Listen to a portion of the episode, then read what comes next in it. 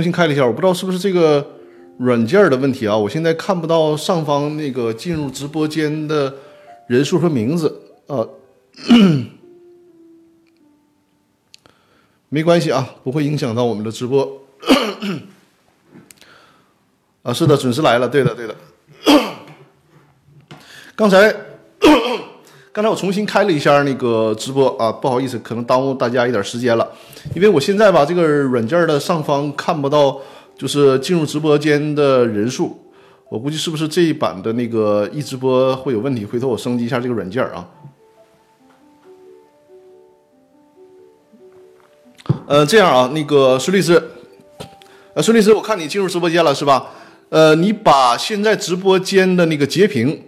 你每隔十分钟发到我微信一下啊，每隔十分钟发到我微信一下，以便于我查看现在状况。因为我现在的屏幕啊是这个看不到直播间的这个这个进来的人数的，没关系啊，不会影响到我们今天的直播。就是我从这个主播的角度可能没有办法看到，呃。都有谁在直播间里面？所以说今天大家就多跟我打招呼吧啊！大家看到了我这个直播的麦克啊，呃，我觉得应该这个声音会更清晰了，是吧？我手动的给给这个麦克改造了一下。好的，好的，好的。呃呃呃，那个你方便的时候啊，方便的时候截屏给我，我看一下那个上方的这个图片的样子。因为啊，呃，我们。对啊，我应该在这里先给大家拜个年，是吧？因为还没有出正月嘛，给大家拜个年啊，祝大家呃牛年大吉大利啊！我们的直播呢，已经呃休休整了半个月的时间了，已经休整了半个月的时间了。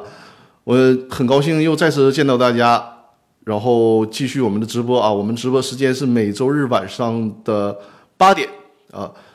呃，孙律师，你听一下声音，听一下声音怎么样？呃，告诉我一下。因为我现在这个麦克风是重新调整的麦克风。好，我看一下啊。对，孙律师，你的这个呃声音很好是吧？是不是应该如如果我的老观众看一下，是不是应该比以前还好啊？因为我这个麦克风现在离得更近了，就是我自己手动改造了一下。因为半个月都没有直播了啊。啊，陈律师你也来了是吧？欢迎欢迎。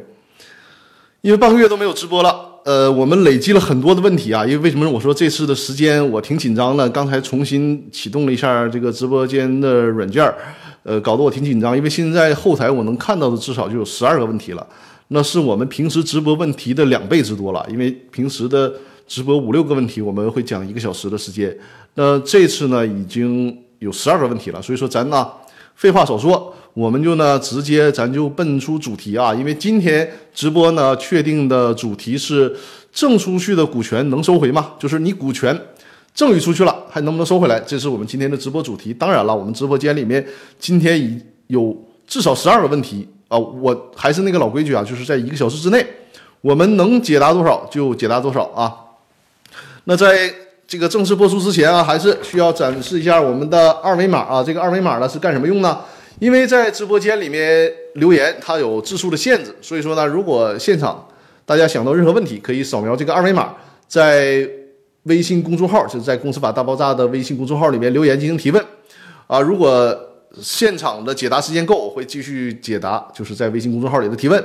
啊，即便是这次的直播没有办法给大家解答的，我也会在下次直播当中呢。进行这个解答，因为在微信公众号的后台都会有这个数据的记载啊。我们的直播刚才有一位新的观众进来问我们直播能不能看看回放啊？所有往期的直播都是可以看回放的。所以说呢，即便是你在看回放的时候看到了这个二维码，也可以扫描截屏啊，截屏扫描二维码，然后在微信公众号里留言，我会在下次直播的时候为大家进行解答。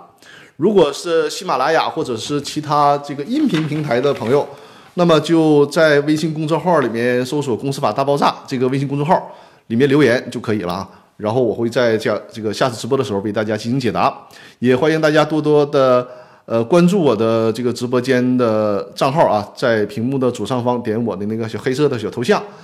啊，关注我的直播间就会随时看出看到我这个直播的通知。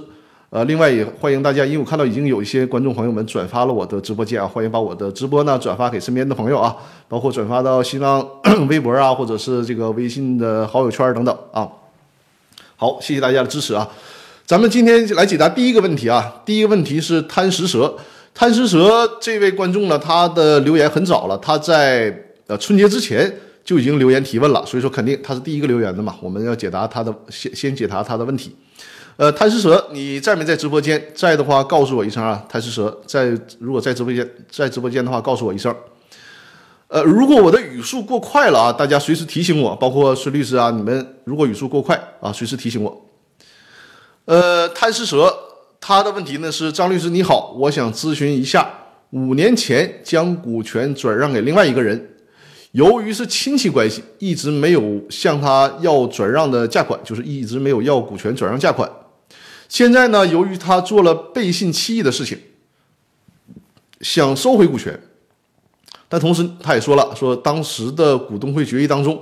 法定代表人的名字是对方伪造的，在这种情况下应该怎么办？大家听懂这个问题了吧？这也是我们这次直播的呃一个主题啊。如果有刚进入直播间的朋友，就是我的直播间呢是给大家讲解公司股权的问题啊。如果你在公司投资、合伙创业，还有就是这个股权激励，呃，股权股东之间的这个诉讼纠纷，或者是公司的解散甚至破产的问题啊，都可以关注我的直播间，在直播间里面随时提问，我会在直播间里面跟大家讲解有关这方面的问题。那刚才贪食蛇的问题呢，就简单的陈述，就是说，呃，他呢五年前将股权转让给了他的一个亲戚，然后当时呢也没有给股权转让，就是没给股权转让款，而且我想啊。你可能连股权转让款是多少钱都没有进行约定，那这个股权呢给到这个亲戚之后，这个亲戚肯定是做了一些对不起他的事儿。那现在呢，呃，他是说说想收回这个股权，能不能收回？那这里面还有个细节，就是说在这个股东会决议当中，法定代表人的签字是伪造的啊。我们先说这个小细节啊，呃，股东会决议当中法定代表人签字是伪造的，我们要看 这个法定代表人他是不是股东。如果这个法定代表人他并不是公司股东的话，实际上啊，这个股东会决议当中这个法定代表人这个签字伪造与否，它的意义并不是特别大，意义并不是特别大，因为股东会决决议，顾名思义是由股东大家一起来开会决定事情的。所以说，如果这个股东的签名是伪造的，那可以说被伪造签名的股东呢，在一定的时效范围之内啊，是可以要呃要求法院确认，或者是股东撤销这个股东会。决议，或者是说这个股东会决议无效，那么就是首先这个贪食蛇啊，你要留意一下这个法定代表人他是不是公司股东，这是一个问题。另外呢，就是关于股权转让款的问题啊，你说了在五年前把股权呢转让给这个亲戚了，但是呢没有管他要股权转让价款，那你就需要注意了，没有要股权转转让价款，这是一回事儿。但另外一个很重要的原因就是你们之间。有没有约定股权转让价款？就是你把这个股权转让给他了，你到底是一块钱转让的，还是说我这个股权转让一百万，对吧？如果你约定了股权转让价款，这个事儿相对还好办。好办在哪儿呢？比如说啊，你约定你们当初股权转让的时候，正常应该签股权转让协议嘛？你约定这个股权转让价款，假如说是一百万，那五年之后你向他要这个一百万行不行呢？那可能有人说会说了，五年时间，那即便按照现在最新的规定，也是诉讼时效三年的时间也超过了。但这有这个问题啊，如果你 仅仅是约定，如果你仅仅是约定股权转让价款一百万，但没有约定这个钱什么时间给，那这个事儿对你来讲就是有利的，有利的。为什么说有利呢？就说这个钱什么时间给，诉讼时效什么时间起算呢？从你。第一次向他要这个钱，这个时间起算。你比如说，一百万五年前转让了，然后一直没给你，你们也没约定，呃，这个钱应该什么时候付？那你此时此刻，你正式的向他发向他发出通知说，这一百万啊，大哥或者是大舅，你该把钱给我了。那从这个时间点开始才算诉讼时效。所以说呢，如果你约定了股权转让价款，这个事儿，我觉得还有解。啊，你可以以这个诉讼时效刚刚起算为由，至少能把钱要回来，对吧？那如果你连股权转让价款都没有约定，而且我猜测啊，你的这种情况多半是没有约定股权转让价款，因为我们实际当中啊，包括我处理了大量的股权纠纷类案纠纷类的案件，我们就会注意到，工商行政管理部门所提供给你的那个股权转让协议呢，上面通常都没有股权转让价款那一选项，就是说，通常工商行政管理部门提供那个。模板化的股权转让协议就写啊，张三把股权转让给李四，基本上就是就这个内容就完事儿了啊，就是转让某公司多少的百分之多少的股权，他没有写股权转让价款。还有很多情况呢是什么呢？是这个转让股权的时候，为了所谓的避税，其实啊，我们是说说的好听点，所谓的避税啊，如果说的不好听点呢，就是为了这个偷逃税款，故意的不写股股权转让价款，或者是呢，就是零元转让。为了规避所谓的这个所得税，这是也是时有发生的。那如果出出现了这种情况，你再想管人家要这个股权转让价款就很难了，对吧？那你说我这个五年前把股权给到这个亲戚的行为到底是什么行为呢？那很可能就被认定为是赠与行为了。赠与行为大家理解吧？就是说你把这个股权。免费的，用老百姓的话说，就是白给的这个，白给到你这个亲戚了，啊，百事小杰，欢迎欢迎啊，感谢你来到我的直播间啊，可以多停留一会儿，呃，我相信你这个生意做大了，应该是也有这方面的需求的啊，就说明呢，这个贪吃蛇啊，如果你们没有约定股权转让价款，很有可能就可以理解为你把这个股权赠与给了你那个亲戚。那在这种情况下，你说五年了，你想管他要回来行不行呢？恐怕是不行了。我们看，呃，今年啊颁布实施的民法典，呃，小明同学说，如果股东协议里有呢，可以啊。如果股东协议里面你们约定了，因为这个股权转让啊，只要是有书面的文件，它不代表说非得是以这个所谓叫股权转让协议为名头的这么样这这样的法律文书啊。哪怕你不写名头，但是你们之间。有书面的证据可以显示说你这个股权转让是约定了价款的，你这个证据就可以拿出来，那你就可以依据这样的约定，你比如说小明同学他说了，呃，如果股东协议里面有，那没问题啊，你就按照这个股东协议主张就可以了。如果股东协议人约定了，隔壁老王啊需要支付给这个贪吃蛇一百万的股权转让价款，那你就按照这个约定来向他主张，就最起码钱能要回来啊。但是你说要把股权要回来，这个事儿是没有可能的。那回过头来，我们说，对不起啊，我这个嗓子，我还是来片含片吧，要不然这个这个会影响大家的收听效果，是吧？稍等一下，嗓子不太给力。好，咱接着来啊。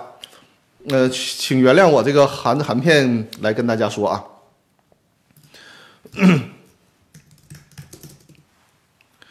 呃，如果是理解为赠与行为，你想管它要回来行不行呢？恐怕不行了，因为咱们就看最新的民法典，民法典里面第六百五十八条，那里面规定了有关赠与的问题啊，是这么表述的：说赠与人在赠与财产的权利转移之前，可以撤销赠与。大家明白什么意思了吗？就是说，你真的是赠与的话。这个人很不讲究，在你赠与他之后，做了这个背信弃义的事儿，能不能撤回呢？按照民法典的解释说，财产的权利转移之前可以撤销赠与，那就意味着财产的权利转移之后就没有办法撤销赠与了。那股权转让什么时候转移呢？实际上，签订股权转让协议就视为转移了。那个工商行政管理这个变更登记，只是起到一个公示的作用。所以说，你看这种情况，你一旦签订了股权转让协议，那就没有办法。如果是赠与的话，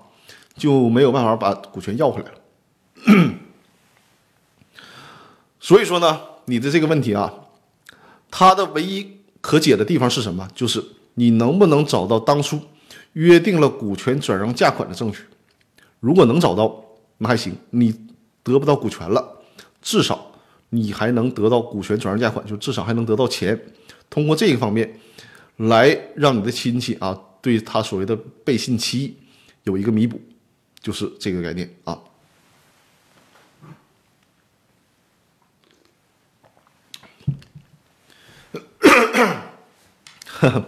不是带病毒直播啊，是这个嗓子啊，就是有咽炎，因为总是在讲嘛，这应该也是律师啊和教师职业的这个职业病，有咽炎。以后看了我得找点什么方法，好好这个弄一弄，要不然这个直播的时候总这样的话比较影响效果，是吧？好啊，这是贪吃蛇的第一个问题啊。贪吃蛇呢还提了第二个问题。呃，贪吃的朋友啊，我是真的希望你在直播间啊，因为你你毕竟也也提了这么多的问题了。如果能在直播的时候收看到对你问题的解答，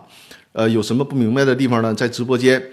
呃跟我进行互动，那对你理解你所提出的问题效果更好。所以说啊，我就是提示大家，所有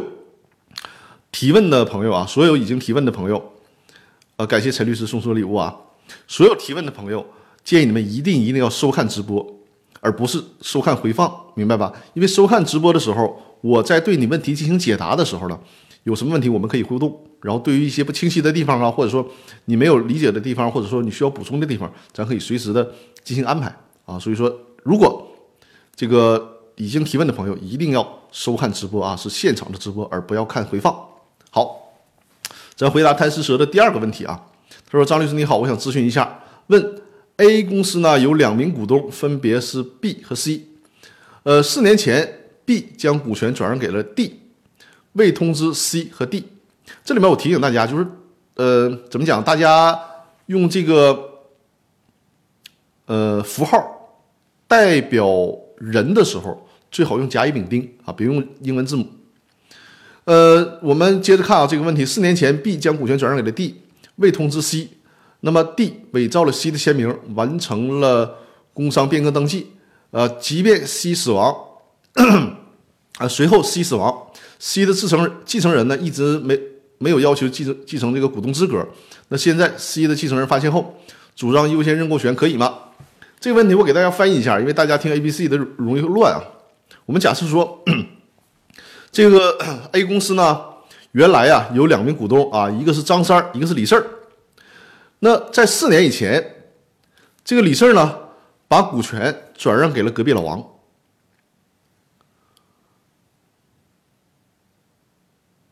哦，不对，哦哦，对，重说一下啊，不好意思啊，重说一下。A 公司呢有两名股东，所以说你看你 你用那个 A B C D 的符号把我也也弄乱了啊。A 公司两名股东啊，张三、李四。四年前呢，这个张三，张三呢把股权转让给了隔壁老王。但是呢，却没有通知另外一个股东李四儿，而且呢，之后这个张三和隔壁老王之间还变更了股权登记。变更完股权登记之后，很不幸的是呢，这个李四儿过世了，死亡了。那李四儿的继承人一直都没有继承这个李四儿的资格。那现在呢，李四儿的继承人发现了，说你们张三和隔壁老王之间转让股权没有。这个经过李四儿的同意，也就是 也就是说呢，没有让李四儿行使到优先购买权。那么，能不能以这个为由，认为张三和隔壁老王之间的这个股权转让无效呢？我直接说答案啊，这是不行。为什么不行？给大家讲一下啊，因为。有关这个优先购买权的问题啊，在公司法就是最高人民法院公司法司法解释三的第二十一条里面有明确的规定。我们看重点啊，就说如果是侵害了其他股东的优先购买权，那么其他股东确实可以要求说，在同等条件下享有优先优先购买权，就是把你那个股权转让，你不作数了，我作为。真正的股东，我作为这个公司的其他股东，我来优先购买，这个可以。但是呢，在时间上它有个限制，这个时间限制是什么时间呢？就是说，其他股东知道或者应当知道行使优先购买权的同等条件之日起三十日内没有主张，那么就过期了。意味着什么？比如说啊，什么叫知道或者应当知道啊？你想想，张三儿和隔壁老王之间的股权转让都已经办理工商变更登记了。工商变更登记意味着什么呢？意味着它是公示，就是说对外宣告了，对吧？理论上来讲，因为这个现在这个东西都是上网的嘛，全世界都应该知道。那我有我们有理由认为，都已经进行了工商变更登记了，那么就应该推定为另外的股东知道或者应该知道。那从这天之日起，三十天内三十天之内，你应该行使优先购买权。如果没有行使的，视为过期，对吧？当然了，这个我给大家强调一下，就是说，呃，办理了工商登记，是不是就代表着肯定推定为知道或者应当知道呢？这个不是一个法律上的规定，而是我们从实际运行当中，呃，实际操作当中的一个解读。那可能有人会说，那我不认可。你说这个工商登记变更之日起就视为我知道或者应当知道了，我也不可能天天上网去查这个事儿啊，对吧？对不对？所以说。我不认可你这个说法。好，你可以不认我不认可我这个说法，但是最高法院在这条司法解释里面还有最后一句话，就是锁定了这个时间。他说，或者自股权变更的登记之日起超过一年的，也没有办法再行使优先购买权了。什么意思？就是股权变更登记，那显然它是指的是什么呢？工商变更登记。对吧？工商变更登记之日起一年之内你还没行使，那我不管你知道或者不知道，都推定为你没有办法再行使优先购买权了。大家听懂这个意思了吧？就是说，无论 什么情况下，我们就是前面这两个股东，原股东和后后这个后买的，就是张三和隔壁老王之间。呃，我们比如说哈，是在二零一九年一月一号办理了工商变更登记。那么，在二零二零年一月一号之前的这段时间里，其他股东可以提出来啊，我这个事先不知道这个事儿，所以说呢，我要求行使购优先购买权。好，你还有机会，但是过了二零二零年一月一号以后。无论你以其他股东以什么样的理由，再想说我没有行使优先购买权，这就不可以了，法律不再保护了。法律为什么要做这样的规定呢？因为它这个呃企业的经营和这个社会的经济运行，它肯定需要一个稳定性和确定性。你不能让这个事儿悬而未决，就是永远我买了股权的人在怀疑我这个股权哪哪天是不是还能被别人要回去。对不对？他这个法律上不能让这种不确定的状态永远持续下去。所以说呢，人家规定了一个期限，就是自这个股权变更登日登记之日起一年，这是最长保护期了。超过了一年，那对不起，你其他股东再有啥理由，法院也不能支持你所谓的行使优先购买权了。那你看，呃，贪食蛇他的这个问题，他说是四年前啊，四年前转让的事儿。那你现在？想起来，即便是这个李四活着，他想起来说，呃，因为优先购买权的问题没有行使，想主张优先购买权，这个时时间早就过了啊。然后顺便说一下啊，我们假设一种情况，假设说优先购买权没过，比如说张三和隔壁老王之间，呃，转让了股权，一个礼拜之内，李四就知道这个事儿了，但是呢，很不幸。就因为意外过世了啊，那么李四的继承人，他如果想主张优先购买权的话，首先得先继承了李四这个股东资格才可以，否则的话，因为你不是公司的股东，你是没有办法提这个所谓优先购买权的啊，这个是细节需要注意。那么这个问题的主要啊，主要回答的点就是说，在一年之内，就是股权变更登记之日起一年之内，你都没有行使这个权利。那无论什么理由你也行使不了啊！这个问题大家一定要注意。如果大家有没有听懂的，就可以这个来来问我啊。对，你看这就有互动很好嘛。这个叫一顿旺的啊，一就旺旺旺的朋友，他说呢，呃，偷着变更股权的其他股东提起行政诉讼还是民事诉讼？呃，就是在公司的股权纠纷上哈，我奉劝大家，包括我以前的讲课当中也提到过，不要轻易的提行政诉讼，因为现在工商行政管理部门呢，最多只是做一个形式上的审查，而且呢，行政诉讼效果差，结果你未必满意，还是打民事诉讼。就是在民事诉讼里面有充分的法律规定支持你去维权了，所以在这种情况下，应该打民事诉讼啊，打民事诉讼。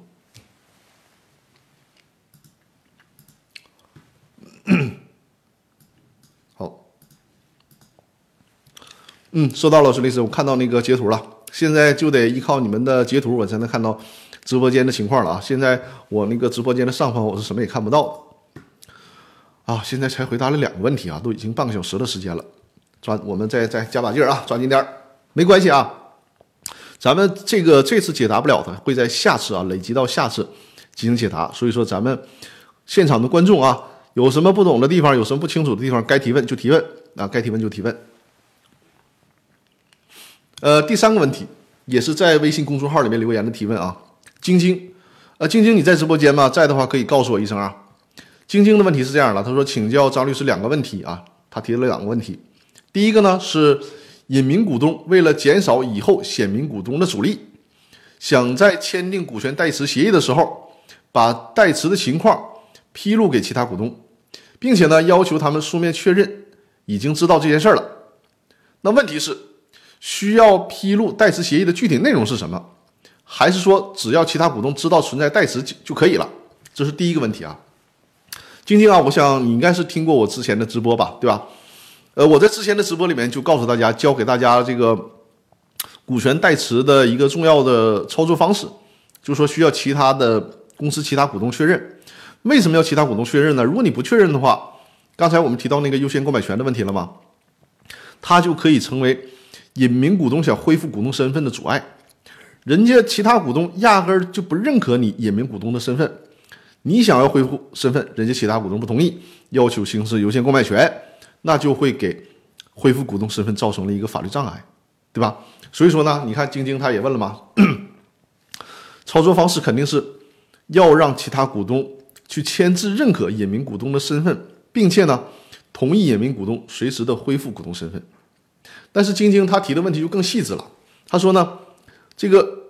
需要披露这个代持协议需要披露哪些具体内容？言外之意呢是，我这个代持协议是不是说把整个代持协议都需要提供给其他股东，让其他股东全都了解呢？可以这么说啊，这个不是必须的，因为呢。如果通常情况下，我们可以做到就是股权代持协议，然后在结尾处呢写上若干的条款，就是一些话术，法律的话术，让公司的其他股东签名，从而保证你这个隐名股东可以随时的恢复股东身份，对吧？呃，小明同学，我看到你的提问了，你可以把你的问题继续留言，因为我看文字没有显示全啊。但是呢，可能基于一些商业秘密的原因，就说我和显名股东之间，我们之间还有一些秘密，比如说你这个显名股东，呃，收不收费呀？收多少钱呢？去帮我做这个事儿啊？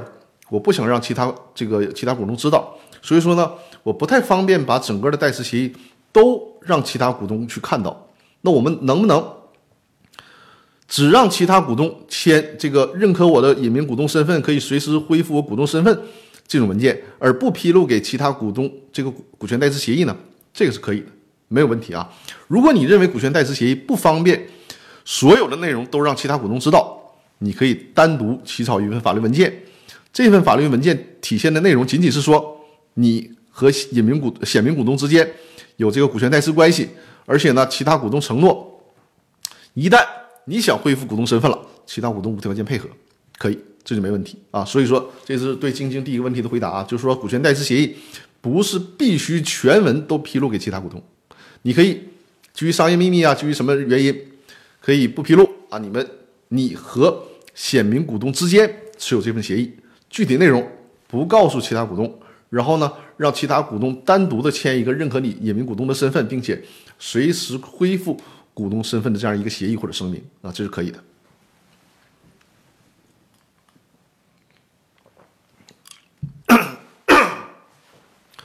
呃，晶晶的第二个问题啊。晶晶的第二个问题呢是，股东可以直接把出资款啊，就是隐名股东可不可以直接把出资款打到 A 公司的账户，还是说呢，呃，必须通过显名股东打到这个 A 公司的账户？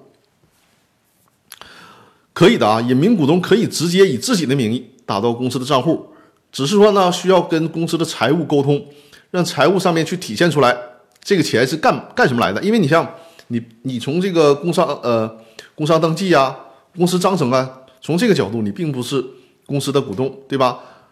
那你却突然打了一笔钱给公司，这个钱算什么钱？是你赠予赠予给公司的，还是借给公司的？这个在财务上需要有个记载，有。会计账簿记载，同时附有原始凭证，对吧？只要把这个事儿说清楚。比如说，张三是显名股东，李四是隐名股东。李四把钱打给了公司，写明这个钱是李四代替张三来履行投资义务、履行实缴出资的义务，这就可以了。而且呢，你这样的打款方式还会起到一个证明的作用，证明当初这个钱是你隐名股东支付的，已经完成了出资义务。就是你这种打款呢，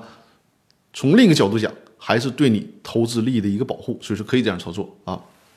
我看小明同学在直播间里面呃提问了，说：“请问张律师，和隐名股东没有表决权，我作为大股东代持，我们意见不合该怎么办？该怎么表决？按谁的意见表决呢？”啊，明白了。小明的同学他的意思是什么呢？你是说显名股东和隐名股东之间的？这个对于公司表决的意见不一致，是这意思吧？呃，如果是的话，就告诉我一声；或者是的话，就打一就可以啊。就是说，你指的是隐名股东和显名股东的意见不一致，以谁的意见为准，对不对？对啊，好的。这个问题啊，首先，如果是一个完备的股权代持协议，比如说我给客户起草的股权代持协议，很多人说这个股权代持协议可能在网上是不是也能找到？能啊，但是。如何起草一份就是把这些问题都考虑到的相对比较完备的一个股权代持协议？这个不是谁都能做到的。所以说，通常在完备的股权代持协议里面会有明确的授权，因为相当于显名股东是隐名股东的一个委托人嘛，会在股权代持上协议协议上写，就是所有的表决，你隐名股东需要听我显名股东，呃，你这个显名股东需要听我隐名股东的啊，比如说。张三是显名股东，李四是隐名股东。你张三是要听李四的，同时呢，最好在这个股权的代持协议里面还约定，如果你不听话，要承担什么样的违约责任，做一个约束啊，这个是很重要的。如果没有这个约束，那么人家显名股东开会的时候，工商行政管理部门和公司章程都是他的名字，人家就比如说你这个隐名股东，你想投反对票，人家就投了同意票。那得以人家的意见为准，啊，以人家的意见就是以显名股东的意见为准。但是呢，还有一种情况，刚才我也提到了，这时候呢就彰显了什么呢？就是股东协议披露给其他的股东，要求其他股东签字的这样一个重要性了。如果是你把这个股权代持协议披露给了其他的股东，并且呢，其他股东在上面签字确认了，而且你这个股权代持协议上面也写了。显名股东啊，这个显名股东必须得听你隐名股东的。那在投票的时候，甚至说你更完备一些，说所有的投票，每次投票都需要我的亲笔授权委托书才可以，否则的话，你们其他股东不能认可显名股东的投票。你要有这些环节的设置，那就没有问题了啊，那就没问题了。如果这个时候没有你的授权，然后其他股东呢还这个轻易的相信这个显名股东的投票，你可以主张你的权利。啊，这就是对你问题的解答。好，我们再来看第四个问题啊。第四个问题是云豆云豆提的这个问题，就是很简单，一句话叫“有免费的公司章程模板吗？”有免费的公司章程模板。呃，我这里不提供免费的公司章程模板，因为这个事儿呢，我包括在公司法大爆炸的微信群里面和我的课程里面都都说过啊。就是这个所谓的公司章程的模板，网上其实有很多，甚至工商行政管理部门，他人家就给你提供，你去填空就可以了。但是，轻易不要用这种模板，因为这里面有很多问题没有交代清楚，甚至于说很多问题本身这个模板的约定就是有问题的，它会造成给将来股东纠纷埋下很多的雷，很多的隐患。甚至于很多股权纠纷或者是公司陷入僵局，都是简单粗暴的用了这种公司章程模板所导致的。所以说，我们无法给任何的客户或者朋友提供所谓的公司章程模板，而且呢，我们也会直接告诉大家，就是如果你真的对自己这么不负责任的话，对公司和其他股东这么不负责任的话，你可以自己去在网上找这个所谓的公司章程的模板，因为我给所有的客户做公司章程，都是要了解很多的问题的。我正正好给大家看一下，就是我给客户需就是在制定公司章程和股东协议的时候，是需要填我事先为客户所准备的这个尽调模板。这个尽调模板当中，你看啊，通常一个模板化的公司章程。可能两三页就完事儿了，但是我这个尽调模板，光这个问答的问题啊，需要让客户陈述清楚的问题，就有五页之多，五页之多，三十多个问题。所以说，你看，这就是说，在制定公司章程的时候，在制定股东协议的时候，咱需要搞明白这么多的问题，你才能制作出一个对客户来讲，对他是确实有用的，将来发就是防范发生。股权争议，防范陷使得公司陷入僵局这种情况的出现，需要有这么多的问题进行个性化的设置，才可以形成一份股东协议和公司章程的法律文件。所以说呢，你说这么多问题没有解决之前，然后你说弄个公司章程模板就形成了一个这个这个公司章程，你觉得能靠谱吗？对吧？所以说这是对云豆同学的回复，其实也是跟大家的一个沟通。就是有关公司章程的问题，就看你怎么想啊！你是觉得我赌一把，将来无所谓，那你可以用呃这个工商行政管理部门的模板，或者是网上的模板。但如果你说你这个投资很重要，你防止将来出现任何的争议纠纷，防止将来打官司的时候耗费精力，增加诉讼成本，那么就在公司设立的时候，认认真真的来进行股东协议和公司章程的制定。这是对这个问题的解答。呃，小明同学说，可以在工商的模板后加一个具体以股东协议为准吗？可以的，因为是这样，现实当中啊，甚至于说很多南方发达地区，这个工商行政管理部门呢，嗯，怎么讲，干预的过宽，就是在这个公司章程里面，我们设置了很多个性化的条款，有一些地方的工商行政管理部门。压根就压根就不通过，非得让让他，呃，非得让你呢沿用他们的那个所谓的模板。那在这种情况下，我们通常就需要同时形成一个公司章程和我们私下的股东协议。而且我我也多次说过啊，有些时候我们这个股东之间的约定也不方便提供给工商行政管理部门，因为公司的章程提供给工商行政管理部门的公司章程，相当于是一个半公开状态嘛。就是只要有合法的手续，都可以查阅这个公司章程。那很多涉及到商业商业机密的问题，包括对赌的问题啊，包括这个分红的问题啊，包括同股不同权的问题，不便于进行公开。那么可以进行另外起草一份股东协议。那股东协议和公司章程怎么衔接呢？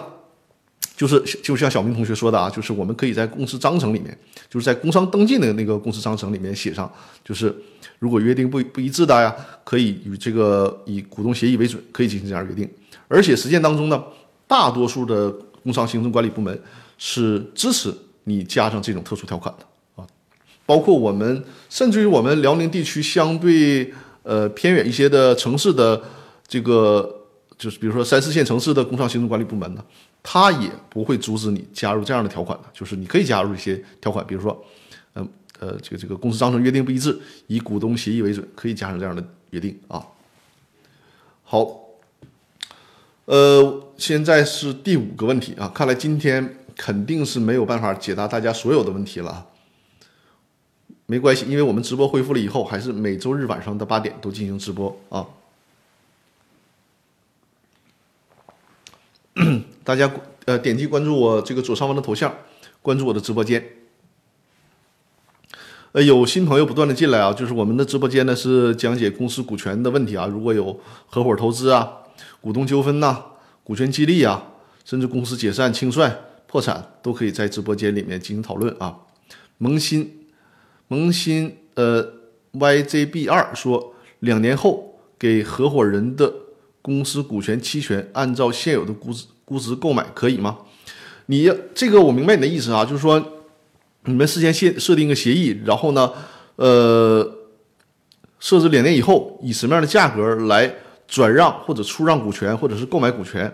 可以事先做出约定，可以事先约定，比如说你现有估值呃公司的股权，比如你现有公司的估值啊百分之十的股权价值一百万，可能你两年以后。公司的这个股权的估值会达到五百万甚至更多，但是出于股权激励啊或者等等等啊奖励的模式，即便两年以后，人家也可以按照现有的价值一百万来购买你百分之十的股权，这是可以的，没有问题啊。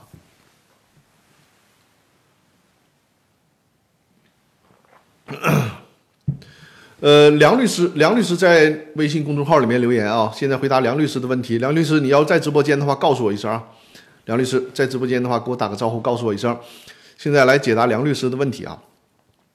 梁律师的问题说：“张律师你好，我的问题是，A、B 两个股东成立了一个注册资本为十万元的甲公司啊，甲公司就是甲乙丙的甲，成立了一个甲公司。然后呢，再用这个公司甲注册一个注册资本为一千万元的公司乙。”那么乙公司破产，A 和 B 要不要对乙公司一千万承担出资义务？大家听懂梁律师这个问题了吧？呃，萌新，刚才萌新的那个问题啊，就是说两年之后约定了一个股权价值，可不可以不卖？当然不可以了，因为是你们事先的约定，需要遵守这个协议的约定，还得需要按照协议执行啊。我们回到梁律师这个问题啊，梁律师说，就相当于有两个人啊。两个人呢，出资设立一个注册资本为十万块钱的公司，然后呢，由这个注册资本为十万块钱的公司呢，再注册一个一千万元的这个另外的一家公司。那这个注册资本为一千万元的公司破产了，那如果按照这个有限责任的理论啊，这个一千万元的公司破产了，只能追到注册资本为十万元的公司。那显然这边亏了一千万，你这个注册资本只有十万元的公司。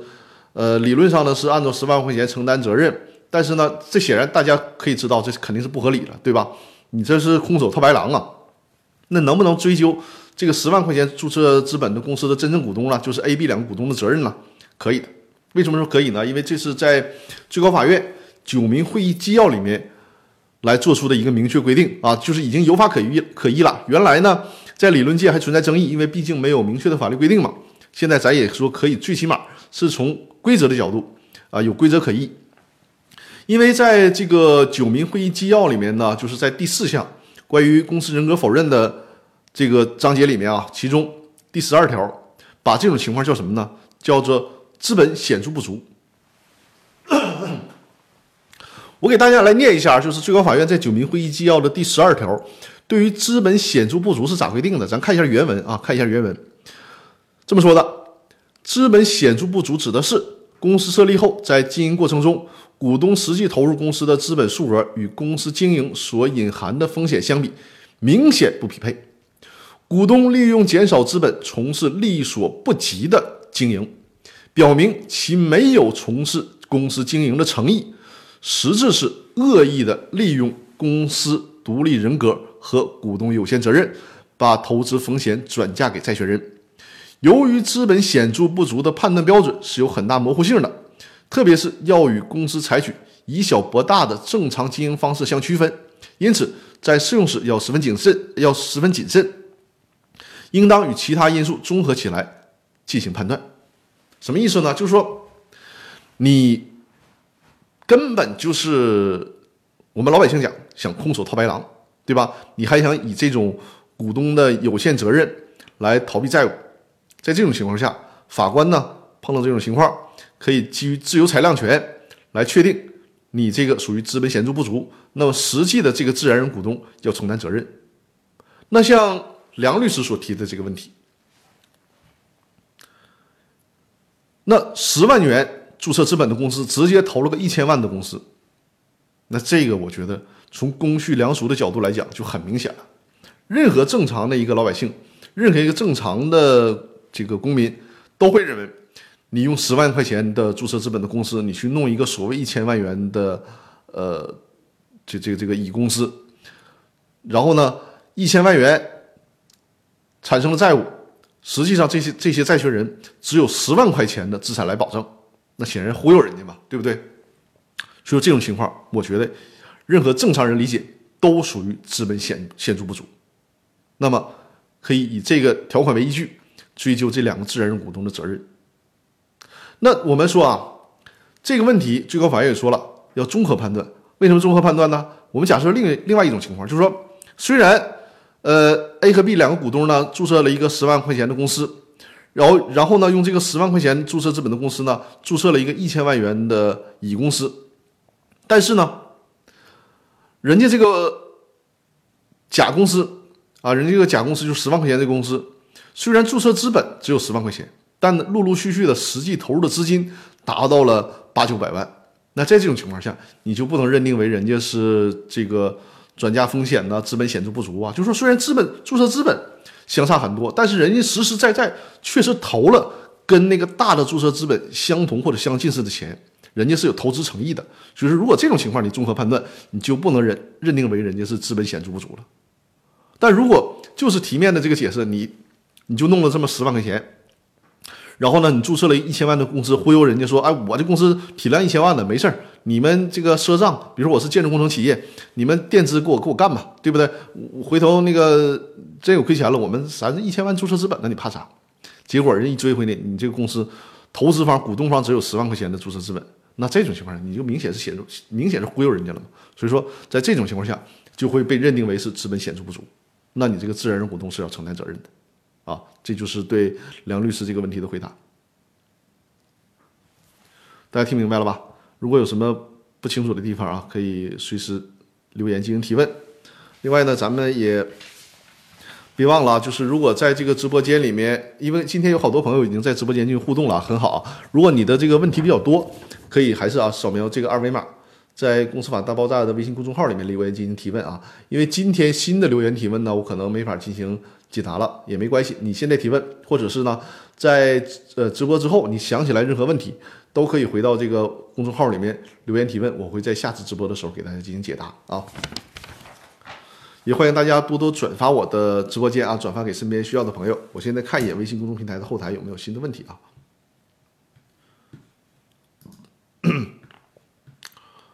好，呃啊，图克威尔，我看到你的问题了，图克威尔，但是呢，很可能今天。没法轮到你的这个问题了，但是你的这个问题我在下次直播的时候肯定会给你解答完啊。呃，咱看第六个问题啊，第六个问题是叫就这一个符号 C，C 说呢问我有没有相关的文字稿或者是书。嗯，托克维尔，好的，因为下次直播肯定会轮到你的这个问题了啊，你这个问题也是一个很好的问题。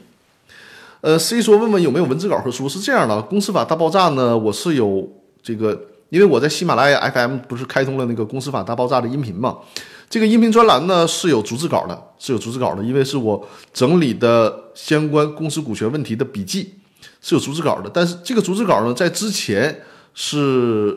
呃有这个公开投放的，但是为了保护我自己的版权吧，为了保护我自己的版权吧，所以说之后就不再提供这个文字稿了。书的问题呢，呃也有几家出版社加我的微信。然后约我这个出书，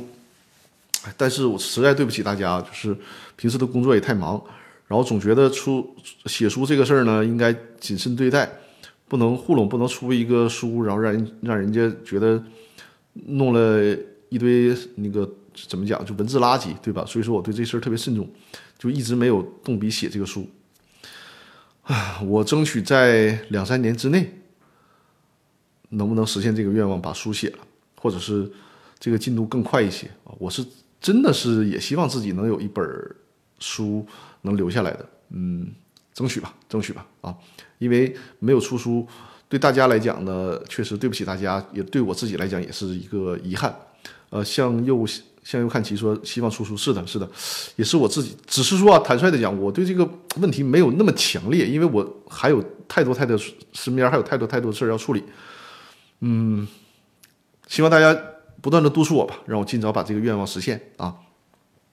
小明同学说：“请问张律师，股东协议中的竞业限制啊，你应该是是竞争那个竞对吧？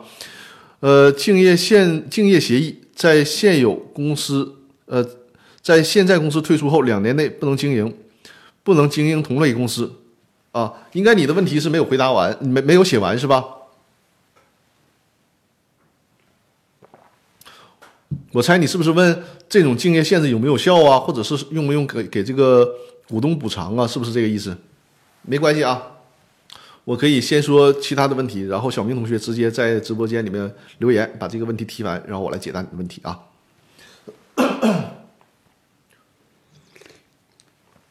小明同学是不是我的我的新观众啊？呃，在直播间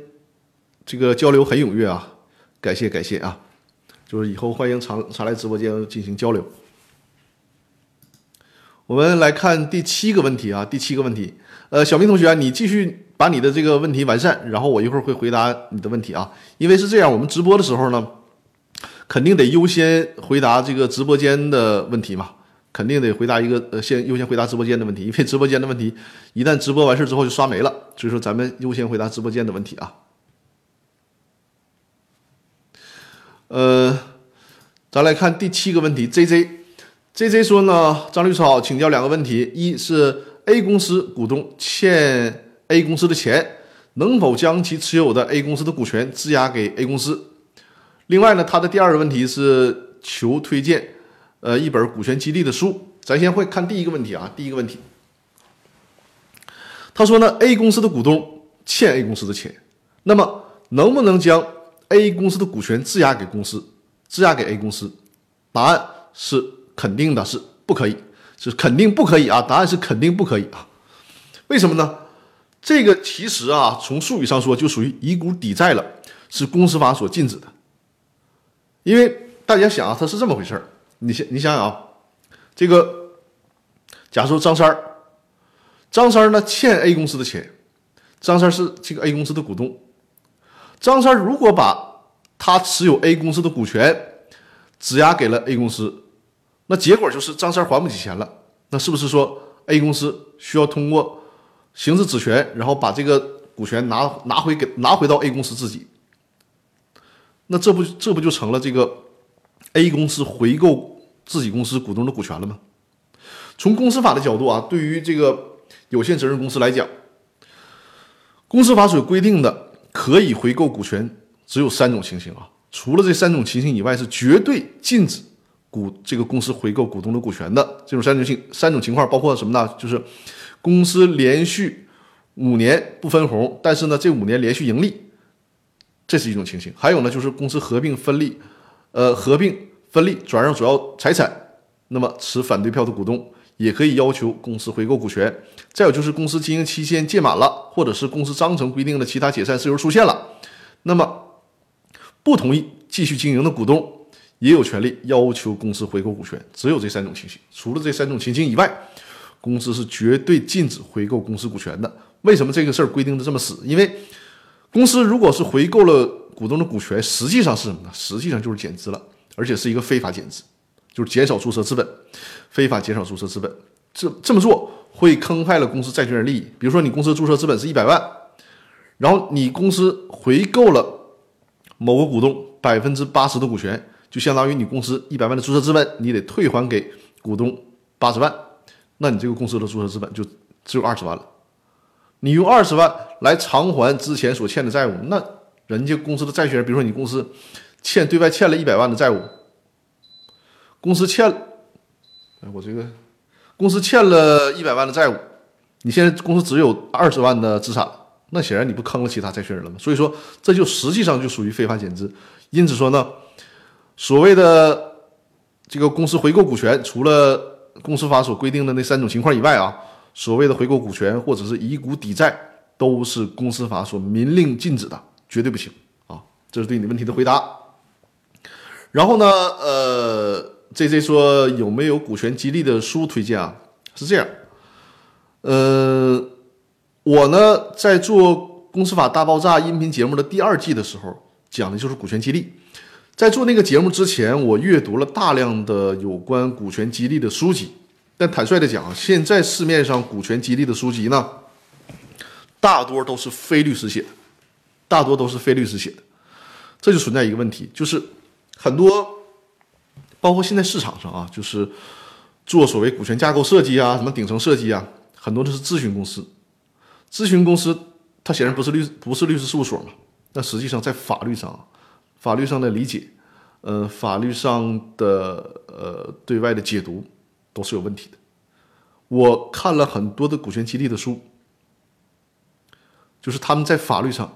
也是我说的我存在我说的这个问题，就是写的呢，嗯，怎么讲？从商业的角度可能会让你热血沸腾的，是吧？说的头头是道的，但是你细究里面的法律问题会有很多的漏洞。那基于这种情况啊，我当初讲解那个《公司法大爆炸》第二季的时候呢，依据了一本书。我把这本书可以给大家展示一下，就是这本，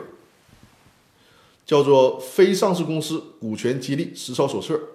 我把这个这个图是不是应该翻转过来一下？翻转过来一下，别别给大家查看查看啊。这本书呢是这样啊，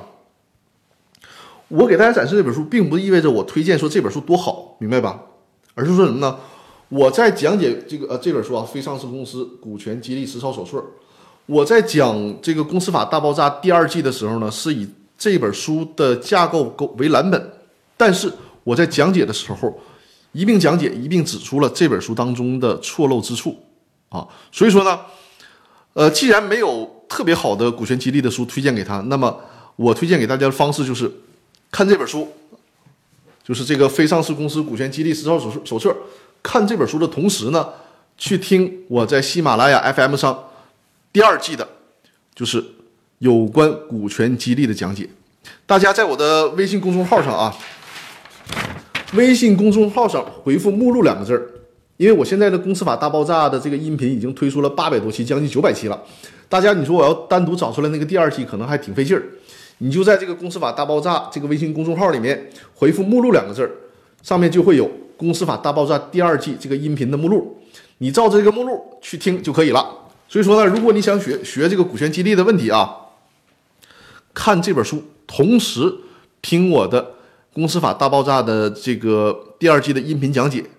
就可以了。这样的话呢，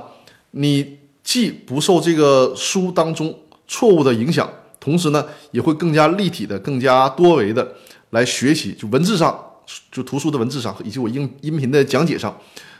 也可以。就是立体的学习有关公司股权激励的问题。当然了，如果你觉得图省事儿的话，直接听我的《公司法大爆炸》第二季有关股权股权激励的问题也可以啊，也够用了。好，呃，小明同学的问题，我看啊，在直播间里面已经提出来了，说这个股权协议当中经业限制，两年内两年内不能经营同类公司，否则将承担公司损失，能制约退出的股东吗？我之前一直在喜马拉雅上听，不知道在哪里直播，最近才来的哦。好的，小明同学啊，谢谢谢谢。一小明同学，看来是我喜马拉雅 FM 上的这个老听众了。哎呀，终于在我们的直播间相聚了啊！是这样，竞业限制呢，它约束两类人群啊，一类是员工，一类呢是公司的股东。对于公司的员工来讲，如果你搞竞业限制，离职两年，你不让人家同事从事同行业，用人单位要做的什么呢？必须给人家竞业限制补偿金。如果你这两年之内不按月的给人家竞业限制补偿金，你这种竞业限制约定就是无效的，就没有办法约束人家。那如果换一种身份，他是公司的股东，你可以写这种竞业限制的约定，而且呢，不需要给他相应的补偿。就在法律上，你作为人情的角度。你可以给他一定的补偿，但是呢，从法律角度，你不给股东，就是不给离开公司的股东竞业限制补偿的这种这个竞业限制也是有效的。当然了，法律上讲究一个公平合理啊。你比如说，你要约定，你一辈子这个人可能离开公司才不到三十岁，你说你这一辈子都不能从事同行业了，这显然是不公平的。我们基于一个公平合理的角度，比如说，你看小明说的，约定两年，两年你不能从事同行业，对吧？那这种约定通常认为是合理的啊，你可以没有一个竞业限制，但实际上呢，没有竞业限制，为什么？因为通常股东退出公司的时候，他是会获得相应的股权转让价款，所以说从这个角度，他跟劳动者不一样，劳动者正常离职了，如果公司没有其他的违约情况，他可能也得不到这个补偿金和赔偿金。那股东他退出了，通常他会得到一定的股权转让价款，所以从这个角度可以支撑他两年不从事同行业，这是可以的。而且呢，股东的身份，他比员工更了解公司的商业秘密，对吧？所以说，如果他在短期之内同时从事这个同行业，是对公司造成很大影响的。所以说，基于这个情况，可以啊约定，呃，也不一定非得两年，就是参考的一个期限啊，就是在一个合理的期限之之内不进行同行业，这是可以的啊，这是可以的。另外多说一句啊，对于股东来讲，从公司法的角度啊，这个大家一定要注意。从公司法的角度，就是，呃，公司的高管在职期间，公司的高管不能从事同行业，这是有法律规定的。股东在担任，就是股东在是公司股东，这是怎么讲？就是这个股东，他作为公司股东期间，如果没有特特殊约定，是不能是。不能约束人家从事从事同行业的，就是说，如果你这个公司章程和股东协议里面没有特殊约定，那这个股东，比如说他从事特呃快递行业，然后呢，他同时又投了一家公司搞这个快递行业，他只要不担任公司高管，你说，哎，你这不行啊，你在我这儿担任这个快递行业的股东，你又你又弄了一家快递公司，你这这这是不行的，这种说法是不成立的，因为公司法里面没有禁止股东从事同行业，但是。公司章程、股东协议里面自己可以做出特殊约定。你比如说，你这个公司，你就约定了现有公司的股东在担任这个公司股东，就是你只要这个身份，你还是我们这个公司的股东，你就不能去担任，你就不能再呃再去投其他的公司。这样的约定是有效的。那前提是你必须得你们的协议里面有这样的约定，就自己设置这种条款。你看，包括我给这个客户做股东协议和公司章程的时候。这种是否加入竞业限制条款，都是我们尽职调查里面所要必然问到的这个选项，因为这是个双刃剑嘛，可能是你作为投资方的角度，你要聘请律师起草股东协议、公司章程，你肯定希望什么呢？你可以同同时投十家甚至一百家的企业，对吧？所以说，从你这个自己不同的利益角度出发。会设置不同的相关条款。你看，为啥说不能用模板化的公司章程？因为这里边其实说的是很多的，就是站在不同的投资方、不同的股东方，他们的诉求来讲，要求是不一样的。那最终签订股东协议的时候，实际上是各方利益的一种怎么讲博弈之后的妥协。呃，萌新萌新呃 YJB 二说，股权激励是有限合伙企业好一些，还是虚拟股权好一些？呃，就关于股权激励的问题啊，我既然你提到这个问题了，我建议你一定要听我公司法大爆炸的第二集，因为到底是这个有限合伙企业好一些，还是弄这个？因为一个就是持股平台嘛，一个就是虚拟股权嘛，它分不同的阶段，你说是哪个好一些呢？在初始阶段，虚拟股；进一步是持股平台；最后到了这个怎么讲，就是最有激励效果的时候，那就是直接成为公司的股东了。它需要按照一些公司经营的步骤来设置会比较好啊，就是说不是绝对的哪个好哪个坏，而是说根据公司的经营状况以及这个股东在公司所处的位置以及这个股权激励的阶段来确定哪种形式更适合当时这个阶段的股权激励方式啊。呃，凤凰涅槃说喜马拉雅老听众终于见面了。哎呀，好好好，欢迎欢迎啊！感谢这个凤凰涅槃关注我的直播间啊，关注我的直播间，因为每周日晚上的八点我们都有这个直播。好不容易从那个喜马拉雅过来了，他说终于见到真人了，是吧？所以说多多关注，因为呃，喜马拉雅呢，喜马拉雅 FM 是按照我既定的 课程体系给大家进行讲解，而直播呢，为什么我们我我又开通了这个直播，已经开通了整整一年的时间了？我是在去年春节之后。开通的直播，因为疫情的影响嘛，开通直播。我后来我发现呢，这个直播的方式是对公司法大爆炸音频的一个有效的补充。因为这个直播主要是解答大家的问题，音频是按照我按部就班的，就是整个课程体系进行讲解。但是大家有什么问题，呃，出现了实际实实物当中哪哪些问题，那通过直播可以现场进行提问，我来解答，这是一个很很这个很好的方式。当然了，你说。我想随时有问题，随时提问，也有一个途径，就是加入公司法大爆炸的微信群。在这个微信公众号里面啊，在微信公众号里面回复“入群”两个字啊，在公众微信公众号里面回复“入群”两个字，就会看到就是如何加入《公司法大爆炸》的微信微信群啊。当然了，现在它是一个付费的微信群啊，付费的微信群。呃，在这个微信群里面，大家就可以随时随地的讨论有关公司股权的问题。而且我们公司法大爆炸呢，有我们团队的成员，包括呃税务的律师啊、劳动的律师啊等等，甚至刑刑事风险防控的律师，还有各行各业的专家。这个平台啊，这个社群平台，那么可以首先学习和解决到很多实务当中的问题，同时呢，也可能发展出很多线下大家彼此合作的资源，因为它是一个。全国各地的会员聚集的这样的一个平台。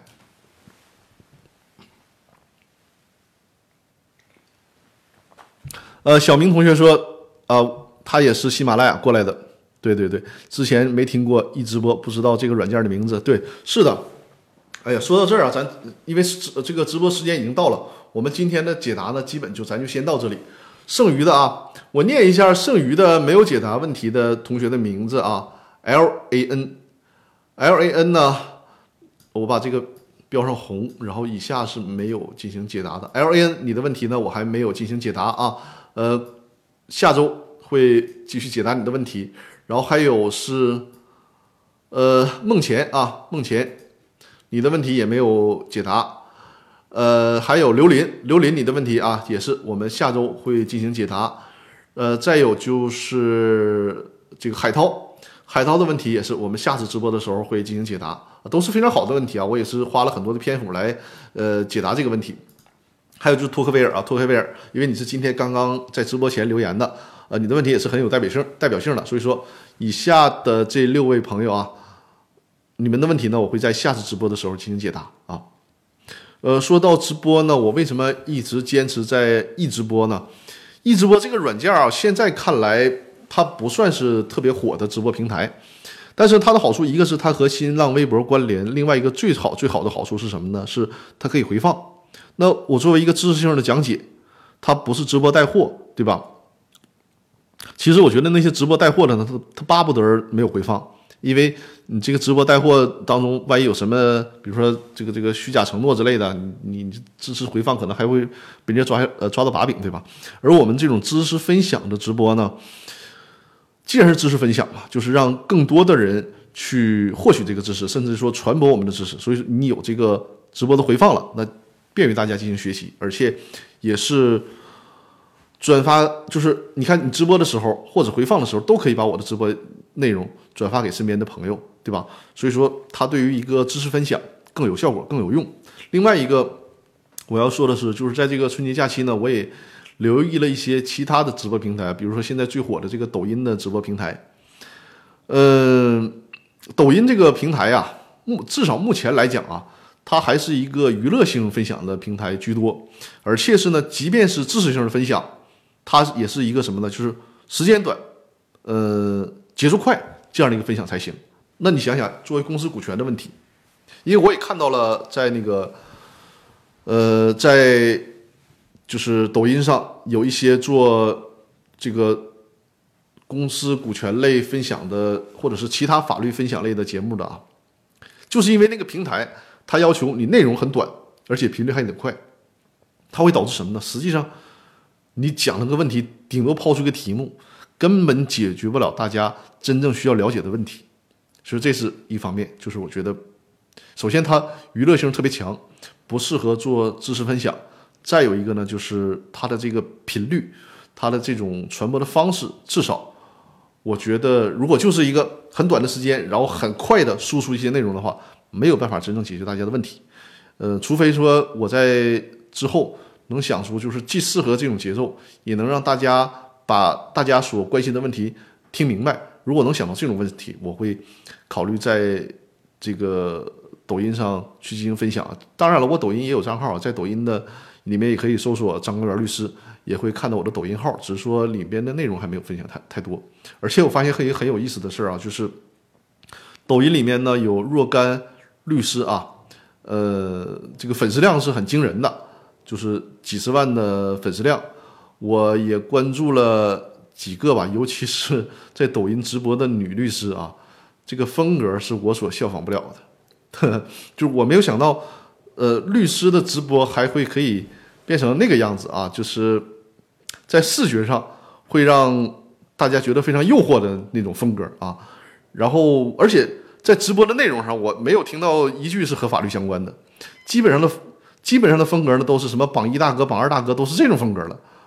哦，这这这个我咱可来不了，来不了。首先，咱这个自然条件啊，就就就没有人家那种讲的这个。内容上，你既然你你你作为这个专业的账号嘛，你都不去分享专业内容，那就没啥意思。所以暂时我还是会，呃，至少在一定时期之内，还会在一直播啊，坚持在这个直播平台进行直播。呃，等会儿啊，那么。既然在这个平台进行直播，因为我已经在一直播里面坚持了一年多的时间了嘛，所以说啊，咱还老规矩，直播的时间是固定的，每周日晚上的八点，每周日晚上的八点啊，呃，下周日啊，下周日可能会有一些特殊安排，是什么安排呢？我可能会邀请到我的一位合作伙伴啊，合作伙伴进入我的直播间啊，下下周日是三月七号，哎，这一年的时间过得太快了啊，这是。没几天呢，然后就三月份了，二零二一年的三月份了。啊，坚持做你自己，谢谢谢谢。连年有余说张律能推荐几本呃公司法的书吗？连年有余啊，你你先告你先要告诉我你是非法律专业的人士还是法律专业的人士啊？因为这个推荐的书，非法律专业的和法律专业的实在实在是区别太大了啊。呃，下周啊，就是三月七号的时候。我会找我的，很可能找我的合作伙伴郎总，因为我们在合作已经成型的，已经开发成型了，就是解决公司人事的考核以及股权激励这种激励标准和激励业绩效考核的这样的一个方式，就是通过郎总那边的 OA 系统以及他所设设计的这个人力资源的考核方案。那么结合我们团队的劳动法的律师以及我这边公司劳动法的律师，他是解决企业的呃劳动纪律和绩效考评的问题。然后我这边呢是解决股权激励，股权激励当中的如何确认股权激励的指标，以及如何考核股权激励指标的问题。那通过和他的系统和他的服务的结合，很好很好的解决了这个问题啊。呃，如果没有特殊情况的话，我下周应该会邀请邀请这个郎总，我们做一次联合直播啊，就把他邀请到直播间做一次联合直播。年年有余，你知道是公司法务。如果公司法务呢，你想在公司股权，呃，就是公司法这一块做非常深入的学习的话，那推荐你的书就是非常厚的，加起来是这么厚。这么厚，刘俊海教授的《现代公司法》，这个就是他系统的讲解了嘛？但是我当初啃这本书的时候是用了整整一年的时间，所有的周末都用来啃啃这本书《现代公司法》。另外一个，如果你以就是这个从零基础到法律专业是《现代公司法》，如果你已经有了法律的基础，甚至于说你就是律师的话，那我推荐你直接看那个最高法院的《公司法司法解释理解与适用》那套书啊，从二三四这三本书。就看这个就足够用了啊！再有其他的呢，就是最高法院于增平教授的书啊，都很好。于增平教授的教授的书都很好。嗯，其实呢，当原来最高法院的那个法官后来出事儿了，王某清啊，王某清他的书也很好，但我不知道现在估计你买不到他的书了，应该那个书，呃，他解决了解答了很多实际当中的问题，而且是一个百科全书式的解答啊。如果是泛泛了解的话，我我倒是推荐，就是《股权的苹果树》这本书也不错的，《股权的苹果树》。呃，你稍等一下，我看一下我的书架上有没有这本书啊。这本啊，这本就是我们甚至我们团队的名字都是以这本书来命名的，就是《种下股权的苹果树》。如果大家是泛泛的了解一下，这本书不错，因为这本书你看它还有彩图啊，就是读着。也也没有那么枯燥。我之前我前面推荐的那些，那是纯专业书啊。你你要不是法律专业的，或者说你即便是法律专业的，你没有抱着一个呃死磕的精神那些书你都是读不下来的。但这种书啊，这本书我到时候推荐大家可以看一看，因为讲解的浅显易懂啊，还有图表，所以说大家就是做一个进阶式的了解，可以看这本书。呃，好了啊，没有其他呃，孙律师啊，你帮我截屏一下，我看看现在直播间有有多少人啊？呃，应该没有其他问题了吧？哦，今今天的直播是这个时间最长的一次了啊，但是所以说咱我看了我这直播不能停太长时间，停太长时间的后台积压的问题问题就太多了，是吧？呃，我们还是要扫描这个二维码截屏，扫描这个二维码或者拿。就是通过任何方式吧，扫描这个二二维码，有这种任何问题啊，都可以在这里面进行留言。同时呢，这个微信公众平台还有很多其他的功能啊。刚才我说了，你回复“目录”两个字啊，回复“目录”两个字就会看会会看到我们那个《公司法大爆炸》音频的所有的这个目录啊，便于你对《公司法大爆炸》的那个音频栏目进行有针对性针对性的学习。包括啊，你回复“苹果树”。苹果树，或者是回复“团队”两个字，都可以看到我们整个苹果树团队的每个律师的介绍和信息。呃，如果你回复视频课程啊，回复视频课程，就会看到我那个公司法大爆炸视频精品课的呃课程啊，或者是你直接扫描这个二维码啊，这这个二维码也可以直接进入到那个公司法大爆炸的视频精品课。啊，在那里面就是我通过幻灯片的方式给大家就公司股权的问题啊，包括公司解散的问题，有专门系统的讲解的课程啊。然后你回复股权，呃，回复股权大战，回复股权大战几个字呢，就会看到我之前讲解的阿里巴巴，就是有关呃阿里巴巴和马云怎么白手起家，然后怎么确定股权关系。这些视频的讲解，还有万宝股权大战的讲解，就是回复“股权大战”几个字，就会看到这方面的内容啊。呃，回复一，如果回复一数字一啊，在那个微信公众号里面回复数字一，就会就可以看到我的联系方式啊。如果